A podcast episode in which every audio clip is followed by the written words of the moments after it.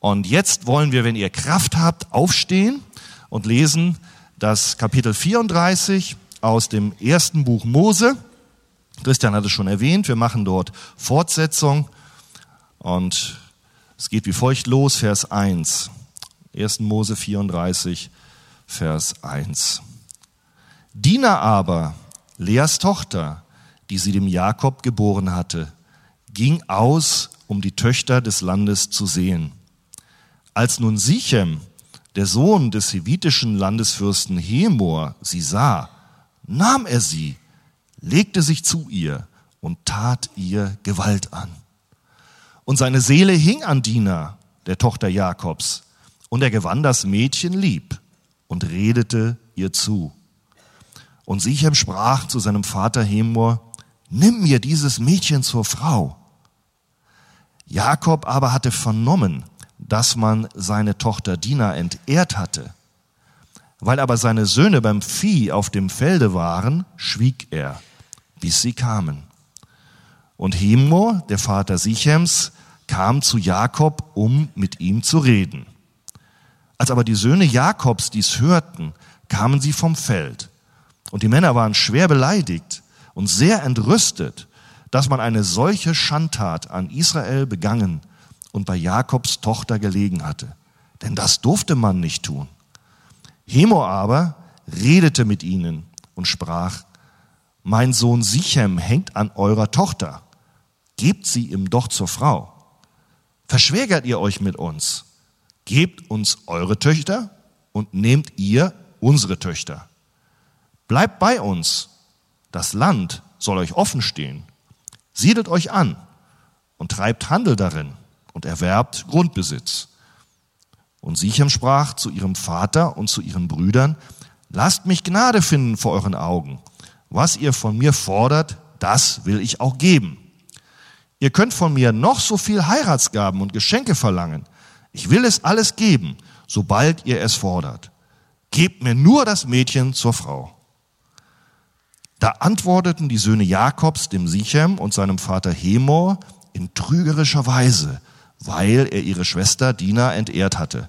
Und sie sprachen zu ihnen, wir können dies nicht tun, dass wir unsere Schwester einem unbeschnittenen Mann geben, denn das wäre eine Schande für uns.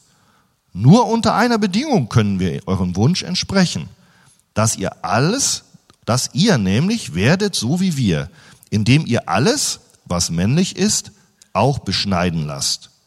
Dann wollen wir euch unsere Töchter geben und uns eure Töchter nehmen und mit euch zusammen wohnen und zu einem Volk werden. Wollt ihr aber nicht auf uns hören, dass ihr euch beschneiden lasst, so nehmen wir unsere Tochter und gehen. Ihre Rede gefiel dem Hemor und seinem Sohn Sichem gut, und der junge Mann zögerte nicht, dies zu tun, denn ihm gefiel die Tochter Jakobs, und er war der angesehenste vom Hause seines Vaters. Als nun Hemor und sein Sohn Sichem zum Tor ihrer Stadt kamen, redeten sie mit den Bürgern ihrer Stadt und sprachen, diese Leute meinen es gut mit uns. Sie sollen im Lande wohnen und darin Handel treiben. Hat doch das Land Raum genug für sie. Wir wollen uns ihre Töchter zu Frauen nehmen und ihnen unsere Töchter geben. Nur das verlangen sie von uns, wenn sie unter uns wohnen und sich mit uns zu einem Volk verschmelzen sollen, dass wir alles, was unter uns männlich ist, beschneiden, gleich wie auch sie beschnitten sind. Ihre Herden und ihre Habe und all ihr Vieh werden dann uns gehören. Lasst uns nur ihrem Wunsch entsprechen, damit sie bei uns bleiben. Da hörten alle auf Hemor und seinen Sohn Sichem, die im Tor seiner Stadt aus und eingingen. Und alles, was männlich war, wurde beschnitten. Alle, die im Tor seiner Stadt aus und eingingen. Und es geschah am dritten Tag, als sie wundkrank waren, dann nahmen die beiden Söhne Jakobs, Simeon und Levi, Dinas Brüder, jeder sein Schwert und drangen überraschend in die Stadt ein und brachten alles Männliche um. Auch Hemor und dessen Sohn Sichem töteten sie mit der Schärfe des Schwertes. Und sie holten Diener aus dem Haus Sichems heraus und gingen mit ihr davon. Die Söhne Jakobs aber kamen über die Erschlagenen und plünderten die Stadt aus, weil man ihre Schwester entehrt hatte. Ihre Schafe, Rinder und Esel nahmen sie, samt allem, was in der Stadt und auf dem Felde war.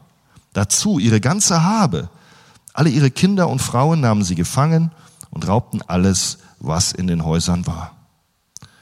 Jakob aber sprach zu Simeon und Levi, ihr bringt mich ins Unglück dadurch, dass er mich verhasst macht bei den Einwohnern dieses Landes, bei den Kanaanitern und den Pheresitern, da ich doch nur wenig Leute habe.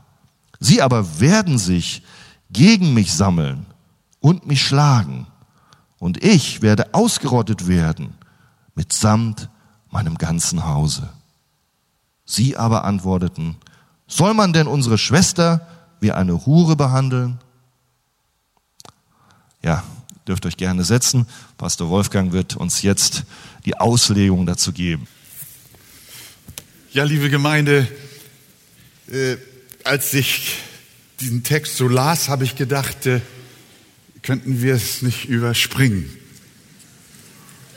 Aber als ich dann hineinging und mich mit dem Text auseinandersetzte und dann noch auch den augenblicklichen derzeitigen gesellschaftlichen Hintergrund in unserem Lande überlegte, äh, dann habe ich gedacht, das ist ja unglaublich aktuell. Das ist wirklich so. Und deswegen, alle Schrift ist eingegeben von Gott und sie ist nützlich und der Herr wird durch, und durch sein Wort zu uns sprechen und auch für unsere Fernsehzuschauer. Ich möchte in einem ersten Teil die Rolle des Jakob versuchen zu beleuchten und dann in einem weiteren Teil mich auf die Rolle der beiden Brüder äh, äh, der Söhne Jakobs, nämlich Simeon und Levi, konzentrieren. Wir fangen an mit dem Glaubenshelden und Patriarchen Jakob. Ich sag es einfach, ich glaube, wenn wir das richtig zusammenhängend lesen, hat dieser Mann Gottes doch ziemlich versagt in dieser Geschichte.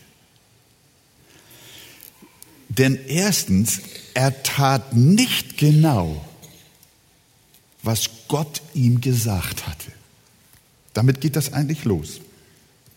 Ihr wisst, der Jakob hat ja 20 Jahre bei Laban gedient und befand sich auf Geheiß seines Gottes auf dem Rückweg nach Hause zu seiner Familie. Gott hatte zu ihm gesagt, geh aus diesem Land Labans und kehre zurück in das Land, den Ort deiner Geburt. Kapitel 31, Vers 13 und auch an anderen Stellen. Das hieß dorthin, wo seine Familie, seine Verwandtschaft, also die Gläubigen wohnten, die dem Herrn, dem lebendigen Gott dienten, sollte er hin.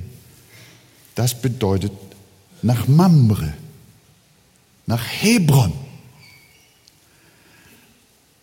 Aber was haben wir gelesen? Er wanderte mit seiner Großfamilie nicht bis nach Hause, sondern in Vers 18 des Vorkapitels, da habt ihr diese Worte. Jakob kam also von Laban zurück, wohlbehalten bis zu der Stadt Sichem, die im Land Kanaan liegt, und er lagerte sich der Stadt gegenüber. Das erinnert so ein bisschen an Lot, der Sodom gegenüber lagerte. Experten sagen, dass nach der Wochen, wenn nicht sogar monatelangen Reise mitsamt seiner Familie und dem unglaublichen Mengen an Vieh, nach einer Wochen- oder monatelangen Reise es eigentlich nur noch eine Tagesreise fehlte, bis er nach Hause gekommen wäre nach Hebron. Aber er blieb in Sichem, er vollendete nicht den Auftrag. Es fehlte nur ein Tag, ein Schritt. Jakob ging den Weg nicht bis zu Ende, sondern blieb in der Nähe einer gottfernen Stadt hängen und lagerte ihr gegenüber. Da erkennen wir etwas. Jakob hatte seinem Gott nur ungenau gefolgt und gehorcht. Nur ungefähr. Nur beinahe. Es fehlte nur noch ein kleines Stück. Es gibt ein Sprichwort, das sagt, knapp daneben ist auch vorbei. Ein halber Gehorsam ist ein ganzer Ungehorsam. Entweder wir folgen dem Wort ganz und gar, oder wir können es dann auch sein lassen. Es gibt da keine Freiräume oder keine Zwischenräume. Manchmal fragen wir uns, warum die Sünde auch in unseren Familien als Christen noch so wirksam ist, wie ja auch in der Jakobsfamilie, wie wir gelesen haben. Es liegt nicht immer am Familienoberhaupt, das ein Vorbild sein sollte, aber manchmal doch, wie auch hier bei Jakob. Er selbst nahm das Wort Gottes nicht so genau. Wieso sollte es dann seine Familie tun? Wenn die Pastoren das Wort Gottes nicht so genau nehmen, wieso sollte es die Gemeinde tun? Wäre der Vater dem Herrn ganz gefolgt, dann wäre die Katastrophe von Sichem nicht passiert. Er wäre vorbeigezogen in an den Ort seiner Berufung und seines Gehorsams. Aber er hängt fest und bleibt stehen. Also, als Christen sollten wir nicht bezogen auf Gottes Gebote, nicht im Großen und Ganzen ehrlich sein, sondern wir sollten immer ehrlich sein. Auch im Kleinen hüten wir uns nicht nur vor dem tätigen Ehebruch, sondern auch vor der Augenlust. Gerade die kleinen Sünden, die die Schrift die kleinen Füchse nennt, haben es in sich, die unsere Gedanken wie Spinngewebe umgarnen. Sie sind es, die oft in die Katastrophe führen. Achte also nicht nur auf deine Handlungen und auf deine Worte, sondern achte auf dein Herz. Denn aus dem Herzen kommen die bösen Gedanken, ja, Mord, Ehebruch, Unzucht. Also fange bei deinen Gedanken, in deiner Fantasie an, dem Herrn zu folgen. Und nicht erst in der Tat. Wenn wir uns das Leben des Jakob anschauen, dann wissen wir, dass er äh, auf der einen Seite ein großes und ehrliches Verlangen nach Gott hatte. Er sehnte sich nach dem Segen Gottes in seinem Leben. Er betete und baute dem Herrn Altäre und als ein Auserwählter des Herrn machte er auch wunderbare Erfahrungen mit Gott. Aber wir sehen, wie sich durch sein ganzes Leben mehr oder weniger ein, ein Muster von Fehlverhalten durchzieht. Der Bursche war ein Schlitzohr. Er hat immer wieder versucht, sich selbst zu helfen, Dinge durch Gerissenheit an sich zu reißen. Denken wir an die Erstgeburt und deren Segen.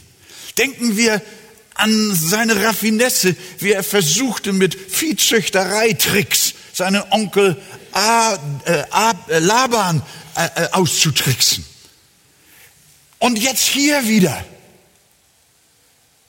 als er nun inzwischen schon in die Jahre gekommen war, die Katze lässt das Mausern nicht. Und ich möchte euch wirklich etwas ans Herz legen. Diese Schwäche von Jakob, diese dunkle Seite seines Charakters lehrt uns, dass wir unsere Sünden am besten bereits in der Jugend bekämpfen.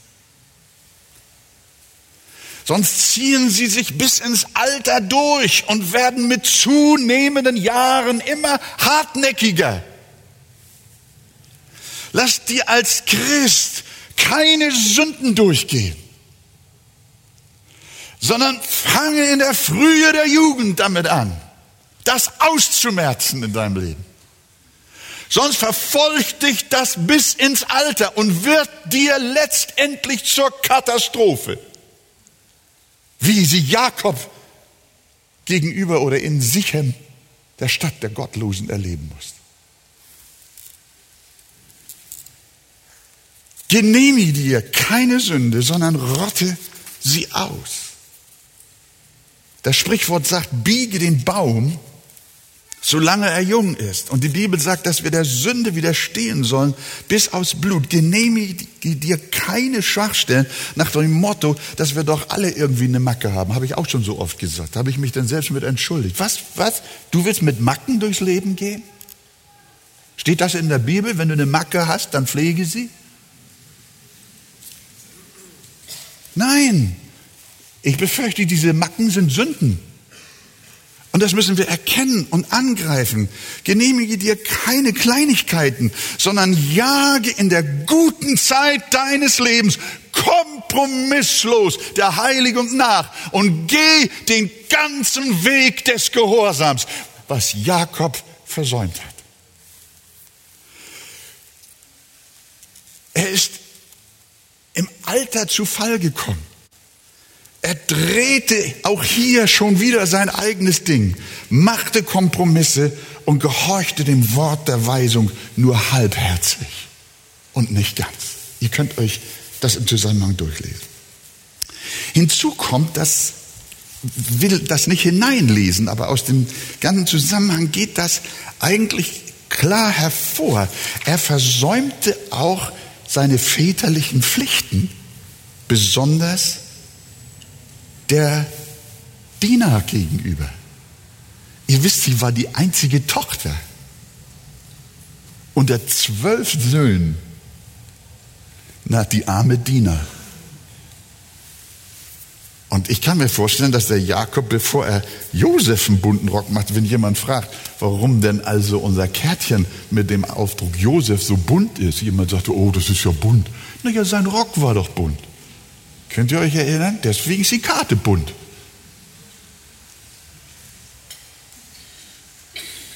Jakob hat vermutlich die Diener nicht nur geliebt, sondern wahrscheinlich sie auch verwöhnt und ihr möglicherweise so manches durchgehen lassen, was die Jungs, was bei den Jungs geahndet wurde. Man vermutet, dass die Kleine wohl 15 oder 16 Jahre alt war, als die Familie Jakob, Jakob in Sichem angekommen war, ein Teenager also. Endlich sah sie nicht immer nur Schafe, Ziegen, Rinder, Kamele und Wüstenstraßen, Endlich sah sie mal eine Stadt. Und wir lesen in Vers 1 unseres Kapitels, sie ging aus, um die Töchter des Landes zu sehen. Ja, das kann ich verstehen, wenn ein Mädchen keine Schwester hat, sondern nur lauter Brüder, dann möchte sie auch mal gucken, was die Töchter so der Nachbarn machen und mal beschnuppern. Sie ging also hinaus, um die Töchter des Landes zu sehen. Mal zu schauen, wie sie sich kleiden, welche Mode im Trend war, wie sie tanzten und vielleicht auch, wie sie mit Jungs umgingen. Denn wenn die Bibel auch sagt, dass Diener den Töchtern des Landes, die Töchter des Landes schauen wollte, dann kann ich mir vorstellen, dass auch ein bisschen Neugier nach den Söhnen der Stadt dabei war.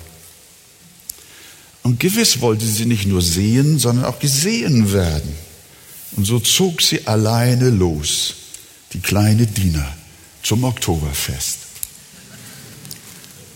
Oder auf ein, oder auf einen Ball in der Stadt. Oder vielleicht sogar eine Disco.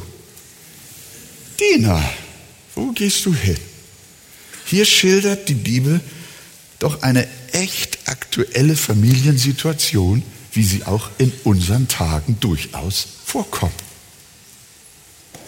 Da ist meine Frage, Mama und besonders Papa, was macht ihr mit eurem Töchterchen?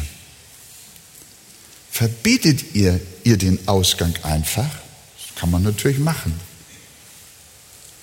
Oder bereitet ihr ihn bewusst mit den pubertierenden Kindern vor? Helft ihr ihnen, einen guten und weisen Weg zu finden, wie sie unter junge Leute kommen? Also ganz schön ist es zum Beispiel, wenn ihr eure jungen Leute in, zu Andi in die Jugend mitbringt, so langsam so eingewöhnt. Das ist immer, das, das ist immer sehr gut, nicht wahr? Aber Eltern brauchen hier viel Gebet, auch Großeltern. Wir sind gefordert, unsere elterlichen Pflichten wahrzunehmen und die Kinder vor Gott zu erziehen und die Sache nicht sich selbst zu überlassen. Und das ist manchmal anstrengend, Papa, ne? Und auch nervend. Aber wir dürfen der pädagogischen Spannung nicht aus dem Weg gehen. Es gibt kein Patentrezept. Jedes Kind ist anders. Epheser 6, Vers 4 gibt da einen kleinen, aber sehr klugen Wink. Da sagt es, ihr Väter, reizt eure Kinder nicht zum Zorn, sondern zieht sie auf in der Ermahnung zum Herrn. Also, ihr lieben Väter, seid nicht hart, verbohrt, engstirnig. Betreibt keine religiöse Unterjochung eurer heranwachsenden Kindern, sondern zieht sie auf in Liebe und auch in Gottesfurcht. Und seid dabei selbst nicht fromme Heuchler, damit eure Kinder nicht verbittern. Ich will Jakob nichts unterstellen, aber irgendwie muss hier was schiefgelaufen sein. Denn wir lesen nicht, dass Jakob mit Dina darüber gesprochen hat, wo sie jetzt hinging. Vermutlich hat sie das heimlich getan. Und der Vater wusste nichts davon. Das könnte darauf hindeuten, dass der Gesprächsfaden zwischen Tochter und Vater schon abgerissen war. Dass sie sich vielleicht sagte, mein Vater, der hat doch immer was zu meckern, der Alte. Und seine Viehzucht ist ihm sowieso wichtiger als seine Tochter. Der, mit dem zu reden macht gar keinen Sinn. Den soll ich fragen. Überlegt euch mal, liebe Geschwister, in euren Familien, sollte es tatsächlich dahin gekommen sein, dass zwischen Eltern und Kindern Sprachlosigkeit herrscht, dann bittet Gott, dass ihr wieder zurück zum Herzen eurer Kinder zurückfindet. Wenn ihr ihre Herzen verloren habt, dann nützen keine Regeln mehr etwas. Dann nützen keine Vorschriften und keine pädagogische Härte etwas, sondern dann hast du deine Kinder schon verloren. Das schien hier bei Jakob der Fall zu sein. Jedenfalls lesen wir nicht, dass er etwas wusste von dem, was sein Töchterchen tat.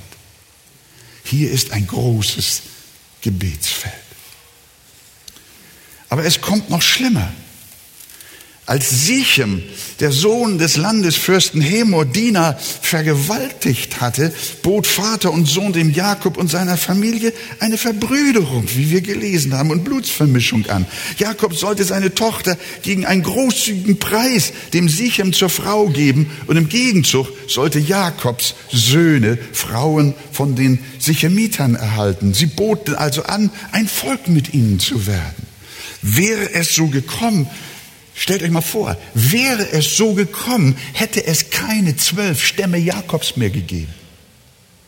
Hätte es nie zu einem jüdischen Volk kommen können. Und Jakob, der die Verheißung hatte, der auch wusste, dass die Verheißung als Erbe auf seine Söhne übergeht, sagt kein Wort gegen diesen Kompromissvorschlag. Er interveniert nicht. Er sagt gar nichts. Das ist schon ziemlich heftig. Es gibt nur zwei Gründe, weshalb Jakob nicht intervenierte. Entweder war er tatsächlich zu diesem sündhaften Kompromiss bereit oder aber er war dabei, seine Söhne sogar zu decken, die einen heillosen Racheplan schmiedeten. Gehen wir zugunsten von Jakob aber mal davon aus, dass seine Söhne Simeon und Levi ihm von ihrem Mordplan nichts gesagt haben hätte der Patriarch sie doch massiv von der Verschwägerungsidee abhalten müssen und sagen müssen, nein, Jungs, das kommt nicht in Frage. Gott hat uns eine Verheißung gegeben und er hat uns ein Erbe gegeben.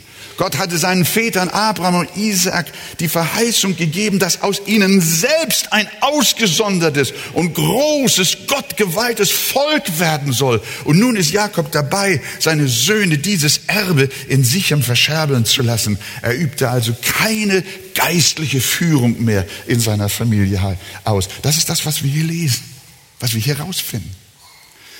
Er war kein geistlicher Vater mehr. Er war ein vermögender, reicher, erfolgreicher Mann und kehrte als Angesehener zurück nach Hause. War in sich im Hängen geblieben. Aber seine Familie hat er verloren. Das erinnert mich an den Priester Eli. Seine Söhne haben so ein dummes Zeug getrieben. Und er hat ihnen nicht gewehrt. Und Gott hat das als eine große Sünde angesehen, dass er das nicht getan hat. Väter, wenn wir die geistliche Führerschaft verloren haben, dann sind wir so bei, dass wir nichts mehr wären. Und dann geht alles seinen Weg. Ihr wisst, dass der 98-jährige Priester am Ende rücklings zurückgefallen war und starb. Die Botschaft hieß denn, ich habe ihm gesagt, dass ich sein Haus auf ewig richten werde, wegen der Sünde, von der er wusste, weil seine Söhne sich den Fluchzug gezogen haben und er hat ihnen nicht gewährt. Du bist verantwortlich, was in deiner Familie geschieht. Du sollst Priester deines Hauses sein. Eli hatte seinen Söhnen nicht gewährt. Jakob hatte ebenfalls seinen Söhnen nicht gewährt. Und weh uns, wenn wir das auch nicht tun. Das gilt sowohl in unseren Familien, auch in der Gemeinde. Liebe Gemeinde, habt Verständnis dafür. Eure Pastoren werden mal zur Rechenschaft dafür gezogen, wenn wir in der Gemeinde der Sünde nicht wehren. Wenn wir alles laufen lassen. Das wird uns teuer zu stehen kommen. Wenn wir nicht gegen die Vermischung mit der Welt aufstehen und Sünde nicht mehr disziplinieren, laufen wir schnurstracks in die Katastrophe, so wie bei Jakob geschehen. Und davor möge Gott uns bewahren. Für unsere Fernsehzuschauer möchte ich ganz kurz nur noch mal zusammenfassen, bevor wir dann jetzt die Rolle der beiden Söhne Jakobs in dieser Geschichte uns anschauen. Dina, die Tochter von Jakob, wird von einem Fremden aus der Stadt Sichem, dem Sohn des dortigen Landesfürsten, vergewaltigt. Jakob weiß nicht, was seine Tochter in Sichem macht. Er hört davon, seine Söhne, die planen schreckliche Rache und begehen, auf Deutsch gesagt, ein Völkermord. Grausam. In Vers 7 lesen wir, als aber die Söhne Jakobs dies hörten, die, von der Vergewaltigung, kamen sie vom Feld und die Männer waren, hört mal, die Männer waren schwer beleidigt. Da war das Messer im Herzen. Das kann man verstehen. Über eine Vergewaltigung soll man entrüstet sein. Sie waren schwer beleidigt, sagt der Text, und sehr entrüstet, dass man eine solche Schandtat an Israel begangen und bei Jakobs Tochter gelegen hatte, denn dies durfte man nicht tun. Ja, es war eine Schandtat und Entrüstung ist angebracht. Aber was machen jetzt die Brüder? Ihr heißes Blut ging mit ihnen durch und sie begingen einen heimtückischen Massenmord. Sie heuchelten Bereitschaft, ja, sie heuchelten Bereitschaft, sich mit dem Volk der Sichemiter zu verbinden und versprachen, ihre Schwester dem Sichem zur Frau zu geben. Das ist eine Namensidentität. Der junge Mann, der die Diener vergewaltigt hatte, hieß Sichem. Er war der Sohn des Landesfürsten und die Stadt hieß auch Sichem. Das ist nicht zu verwechseln. Und sie haben dann gesagt, dass das alles aber nur unter der Bedingung geschehen soll, dass sich alle Männer der Stadt beschneiden lassen sollen. Als dieses das gutgläubig als diese das gutgläubig an sich hatten geschehen lassen, die, der, wir haben gelesen, dass dieser Sichem äh, nach dieser Gewalttat das Mädchen geliebt hat und wollte sie heiraten und wollte, war bereit, alles dafür zu bezahlen und nun auch der Forderung nachzugeben, dass sich alle Männer in Sichem beschneiden lassen sollen. Und jetzt kommt diese dramatische Geschichte von Vers 25. Schaut noch mal rein. Es geschah aber am dritten Tag, als sie wundkrank waren, da nahmen die beiden Söhne Jakobs Simeon und Levi, Dinas Brüder, jeder sein Schwert und drangen überraschend in die Stadt ein und brachten alles Männliche um. Die Söhne Jakobs aber kamen über die Erschlagenen und plünderten die Stadt, weil man ihre Schwester entehrt hatte.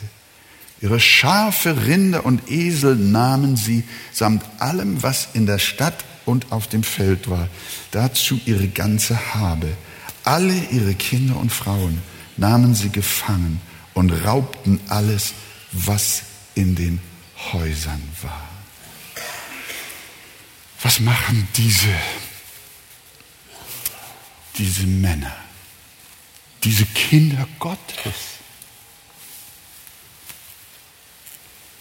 Schon beim Lesen kann einem schlecht werden. Das Erste, was wir feststellen, ist, Sie wollten Rache zu ihrer Hilfe machen.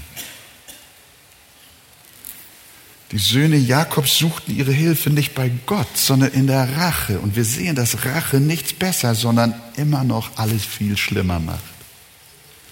Jakob musste die letzten Jahre seines Lebens nur noch mit Angst leben, wenn Gott nicht etwas getan hätte, was wir nächsten Sonntag lesen.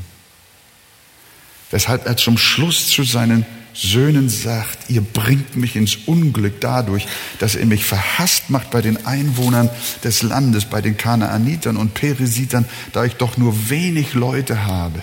Sie aber werden sich gegen mich sammeln und mich schlagen und ich werde ausgerottet werden samt meinem Haus. Diese Angst, die war berechtigt. Und ich sag euch, dass der Mann muss unter Druck gestanden haben. Die haben ihrem Vater keinen Gefallen getan. Aber wie wohltuend ist die Lehre der Bibel, die da sagt, vergeltet nicht Böses mit Bösem. Petrus in seinem ersten Brief, Kapitel 3, Vers 9.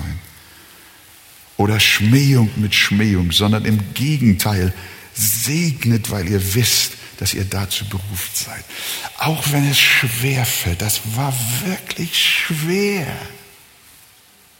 zu ertragen, dass dieses kleine, der Schatz der Familie Jakob, das Kindchen, das Zarte, so misshandelt wurde.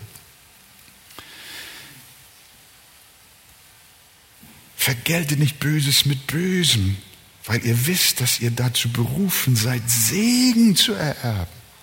Jakobs Söhne waren Erben der göttlichen Verheißung, die schon ihr Großvater Abraham empfangen hatte. Und diese Verheißung lautete, ich will dich segnen und du sollst ein Segen sein und nicht, du sollst ein Fluch sein.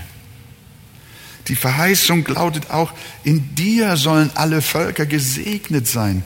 Ihr gesegneten Söhne Jakobs, nun ist durch euch aber nicht Segen, sondern Fluch über die Heiden gekommen. Wie schrecklich, wenn vom Volk Gottes nicht Segen, sondern Schande ausgeht. Wenn dieses Blutbad in sich im Gottlose getan hätten, dann wäre das schlimm genug. dass es aber die Söhne Jakobs angerichtet haben. Das ist unerträglich. Ich kann mich darüber oft ärgern, wenn wir stehen dafür, dass Abtreibung Sünde ist. Und wir erheben unser Wort. Und wenn es sein muss, gehen wir auf die Straße und bekennen uns dazu. Aber wenn ich höre und lese, dass Christen irgendwo zum Messer oder zur Waffe greifen und Abtreibungskliniken überfallen, weil sie auf diese Weise ein Zeichen setzen wollen, dann sage ich, das ist ein Fluch. Christen üben keine Gewalt sondern das Schwert der Gotteskinder ist das Wort. Das Wort Gottes. Und das ist stärker als alles Material. Sagt ihr Amen? Liebe Gemeinde, natürlich, wenn Kindesmissbrauch im Lande ist und das von der Kirche getan wird, dann ist unser Volk entsetzt und wendet sich ab. Und es waren die Kinder der Verheißung, nicht die Gottlosen, die ein so großes Übel getan haben. Merken wir, wir dürfen keine Kapitel in der Bibel auslassen. Die sind so wichtig, auch in unserer heutigen Zeit. Und wir dürfen davon lernen. Jesus hat gesagt, liebt eure Feinde, segnet die euch fluchen, tut wohl denen, die euch hassen und bittet für die, welche euch beleidigen und verfolgen. Und wenn uns nach Rache gelüstet, dann sagt die Schrift, rächt euch nicht selbst, Geliebte, sondern gebt Raum dem Zorn Gottes, denn es steht geschrieben, mein ist die Rache, ich will vergelten, spricht der Herr. Wir haben damit nichts zu tun. Die Bibel sagt nicht, dass Unrecht nicht geahndet werden soll. Aber das ist nicht unsere Sache, sondern Gottes Sache oder Sache der Obrigkeit, die der Allerhöchste eingesetzt hat. Vielleicht an dieser Stelle einen kleinen Einschub. Ich bin immer zutiefst äh, äh, bestürzt, wenn ganz schnell in den Medien, Zeitungen oder auch so in Gesprächen immer dieses biblische Wort hervorgekramt wird, Auge um Auge, Zahn um Zahn, als würde die Bibel äh, Selbstjustiz und, und private Rache empfehlen. Und dann wird das immer so getan, die Bibel ist ein ganz schlechtes Buch, nicht wahr? ist ein Rachebuch. Lieben, das ist, wisst ihr, wer so mit der Bibel umgeht, der verunglimpft sie auf ganz böse und auf verwerfliche Weise. Nein, das Wort Auge um Auge, Zahn um Zahn in der Bibel ruft uns nicht zur Selbstjustiz und zur persönlichen Rache auf. Nein, Sie stellt dieses Prinzip nur für ordentliche Gerichtsbarkeiten auf, damit deren Urteile der jeweiligen Tat angemessen sind und nicht übertrieben oder untertrieben wird, wie es auch die Dame Justitia mit ihren austarierten Waagschalen darstellt, die wir vor vielen unserer Gerichtsgebäuden finden. Kennt ihr sie, diese, diese Göttin Justitia? Dann hat sie doch so eine Waage mit zwei Schalen in der Hand. Und Gerechtigkeit, so wird es dargestellt, besteht immer dann, wenn ein Ausgleich der Gewichte vorhanden ist. Und Auge um Auge, Zahn um Zahn ist eine Bildersprache dafür, dass genau die Bibel das meint. Wenn dir jemand einen Zahn ausschlägt, dann sollst du ihm nicht zwei davon ausschlagen, sondern du sollst zum Richter gehen und eine angemessene, entsprechend des Verbrechens oder der Tat, ein angemessenes Urteil erwirken. Das ist mit diesem Wort gemeint. Und das ist ein gutes Wort. Für die Söhne Jakobs hätte der Satz Auge um Auge, Zahn um Zahn bedeutet, erstens recht euch nicht selbst, sondern überlasst das einem ordentlichen Gericht. Und zweitens, wenn es eine Verurteilung gibt, dann bitte ein angemessenes Urteil und nicht für eine Vergewaltigung gleich die Ermordung einer ganzen Stadt. Sein Segen, das Wort. Auge um Auge, Zahn um Zahn, kein Auge mehr. Angemessen, Gerechtigkeit, Ausgleich. Und das kann in beiden Richtungen verfehlt werden. Und deshalb dieses Wort. Die Bibel ruft uns nicht. Nirgendwo ruft uns die Bibel zu privater Rache auf. Gott helfe uns, dass wir Christen niemals den Namen Gottes verlästern, sondern ihm Ehre bereiten und ein Segen für diese Welt sind und nicht Rache üben. Ihr Lieben, ich, es tut mir leid, ich muss das noch sagen, weil das der Text uns sagt. Es kommt noch etwas Schlimmeres hinzu. Zu der Schande kommt noch hinzu, dass die Brüder noch das heilige Bundeszeichen der Beschneidung missbrauchen. Gott hatte dem Abraham dieses Zeichen nicht dafür gegeben, andere Menschen umzubringen, sondern es war ein Zeichen der Absonderung, der besonderen Gottesbeziehung, ein reines und heiliges Leben zu führen. Dafür steht die Beschneidung. Stattdessen locken sie die Heiden im Namen Gottes in dieses Beschneidungsritual, um sie körperlich zu schwächen und sie umzubringen. Das wäre in etwa dasselbe, als wenn wir die Leute im Namen des Herrn in die Taufe locken, sie eigentlich aber ersäufen wollen. Ja, ihr, ihr, ihr lacht, aber das ist, im ist es genau dasselbe. Die Beschneidung im Alten Testament steht im Neuen Testament für Taufe. Aber das ist genau das, was die Männer gemacht haben.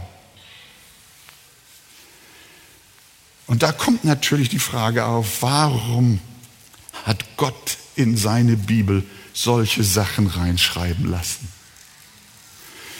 Gott, du wärst doch schlauer gewesen, wenn du das verschwiegen hättest. Das, das zerstört doch nur deinen Ruf. Das zerstört doch nur die Bibel. Schreib doch die guten Sachen rein und nicht diese, diese, diese schrecklichen, schändlichen Dinge. Nein, Gott macht es nicht, Gott schreibt es so, wie es ist. Wir lesen in der Bibel nicht, dass seine heiligen Engel sind. Im Gegenteil, ihre Sünden sind oft hochgradig skandalös. Aber Gott deckt sie nicht. Gott deckt auch seine Kinder nicht. Die Besten deckt er nicht, die Heiligsten, die Frömmsten deckt er nicht sondern Gott ist schonungslos zu offenbaren, was wider ihn ist. Und deswegen steht das seit Tausenden von Jahren im Buch Mose. Und Mose wurde vom Heiligen Geist getrieben, diese Geschichte nicht auszulassen. Weil er uns, weil er uns sagen wollte, wie wir sind. Wir Menschen. Gott verschweigt unsere Schande nicht, weil er der Welt möglicherweise lieber zeigen will, um wie viel besser seine Leute sind als die anderen. Nein. Die Bibel zeigt uns, Christen sind nicht besser als die anderen. Das, was Christen von Nichtchristen unterscheidet, ist, dass die Christen die Gnade Gottes in Anspruch nehmen. Sie sind begnadete Sünder, denen Barmherzigkeit widerfahren ist. Sie sind nicht besser Gott ist wahrhaftig und zeigt, wie gefallen und verdorben alle Menschen sind, auch die Frommen. Und das macht die Bibel so glaubwürdig. Ihre Helden sind keine Idole und Überflieger, sondern nichts anderes als rettungsbedürftige Sünder. Wer von euch ist ein rettungsbedürftiger Sünder? Darf ich eure Hände sehen? Wollen wir uns über irgendeinen Menschen stellen? Nein.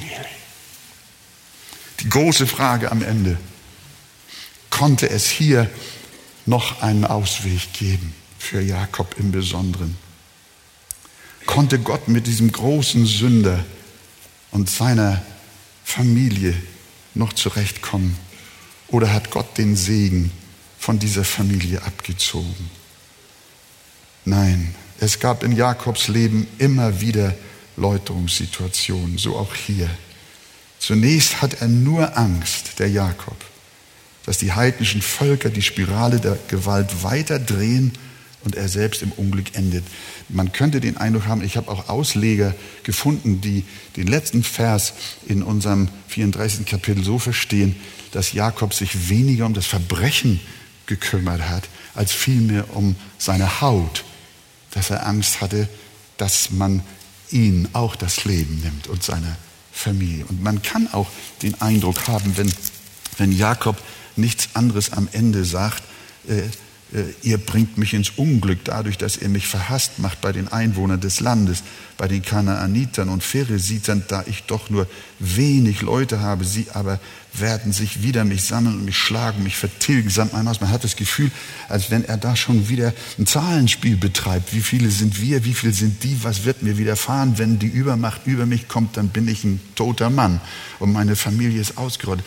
Waren solche Gedanken, da, da sehen wir möglicherweise, ich will das nicht behaupten, aber es gibt Ausleger, die, die verstehen das so und sagen, Jakob ist an dieser Stelle noch nicht wirklich bei der Buße gewesen. Aber kommt mal, ihr Lieben, schlagt mal mit mir. Äh, was ist das? Das ist, das ist, äh, das ist dann äh, Kapitel 49. Schlagt mal. Habt ihr eure Bibel?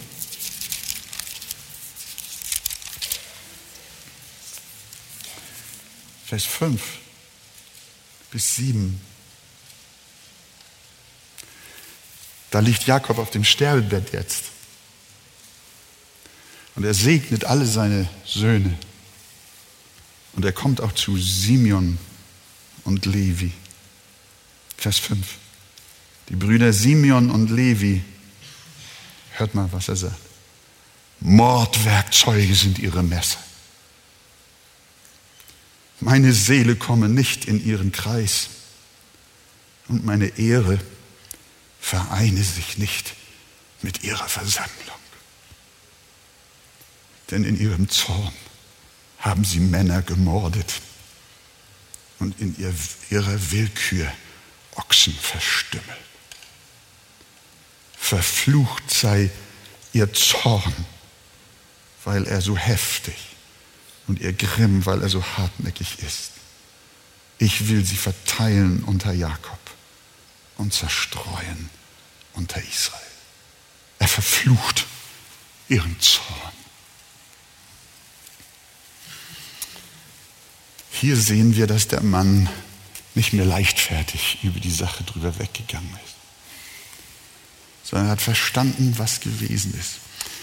Aber ich muss euch ganz ehrlich sagen, wisst ihr, was aus Levi geworden ist? Wisst ihr, was der Stamm Levi war? Das ist nachher ein Priestergeschlecht. Ich kann meinen Gott nicht verstehen. Die Logik Gottes kann ich nicht verstehen. Ich kann nur sagen, mein Gott, wie groß bist du. Wie gütig, wie barmherzig, wie bereit zur Vergebung und zur Wiederherstellung bist du. Mein Herr, erbarme dich auch über uns. Interessant ist noch, Vers 35, da sprechen wir der nächsten Sonntag drüber, Kapitel 35. Da spricht dann Gott nochmal zu dem Jakob. Erscheint er ihm nach diesem ganzen Desaster, erscheint er ihm wieder und er sagt dann wieder zu ihm, so Jakob, nachdem du das hier nun alles erlebt hast, jetzt spreche ich wieder zu dir. Tut die fremden Götter von euch weg, die in eurer Mitte sind. Oder Vers 1, mache dich auf, ziehe hinauf nach Bethel und wohne dort und baue dort einen Altar für den Gott, der dir erschienen ist, als du vor deinem Bruder Esau geflohen bist. Jakob macht sich jetzt auf, jetzt gehorcht er, jetzt erfüllt er den letzten Teil der Weisung Gottes, ganzer Gehorsam, welch eine Buße und er ruft seine Familie auf und daran können wir sehen, was in seiner Familie für ein Theater war. Er ruft sie auf, er muss es geduldet haben, denn er wusste von diesen Göttern. Tu die fremden Götter von euch weg, die in eurer Mitte sind, und reinigt euch und wechselt eure Kleider. So wollen wir uns aufmachen, nach Bethel hinaufziehen, dass ich dort einen Altar errichte für den Gott, der mir geantwortet hat zur Zeit meiner Not und der mit mir gewesen ist auf dem Weg, den ich gezogen bin. Da lieferten sie Jakob alle fremden Götter aus. Meine Zeit, die in ihren Händen waren, samt den Ringen, die sie an ihren Ohren trugen, und Jakob verbarg sie unter der Terebinte, die bei Sichem steht. Danach brachen sie auf. Und jetzt kommt etwas. Der Schrecken Gottes fiel auf die umliegenden Städte, sodass sie die Söhne Jakobs nicht verfolgten. Gott hat seine Hand am Ende wieder über Jakob gehalten. Er erfährt Gnade, sodass er die geistliche Führung in seinem Haus wieder übernimmt. Er sammelt die Götzen ein und ruft zum wahren Gottesdienst. Er erkannte den Ernst des Vergehens und spricht auf dem Sterbebett dem Simon, Simeon und Levi das entsprechende zu. Und deshalb zum Schluss, liebe Freunde, lasst uns Buße tun und uns unter die mächtige Hand Gottes beugen, damit uns Gnade und nicht Fluch am Ende unseres Lebens zuteil werde. Auf dem Sterbebett ruft Jakob noch Kapitel 49, da kommen wir noch hin. O Herr, ich warte auf dein Heil. Er wusste nur, das Heil in Jesus Christus war seine Hoffnung. Er glaubte an den kommenden Messias und damit auch seine Errettung. Und deshalb ist Jakob auch unter den Glaubenshelden in Hebräer 11 zu finden aber nicht wegen seiner guten Werke, sondern wegen seines Glaubens und der ihm geschenkten Gnade. So möge es auch bei uns sein, in Jesu Namen.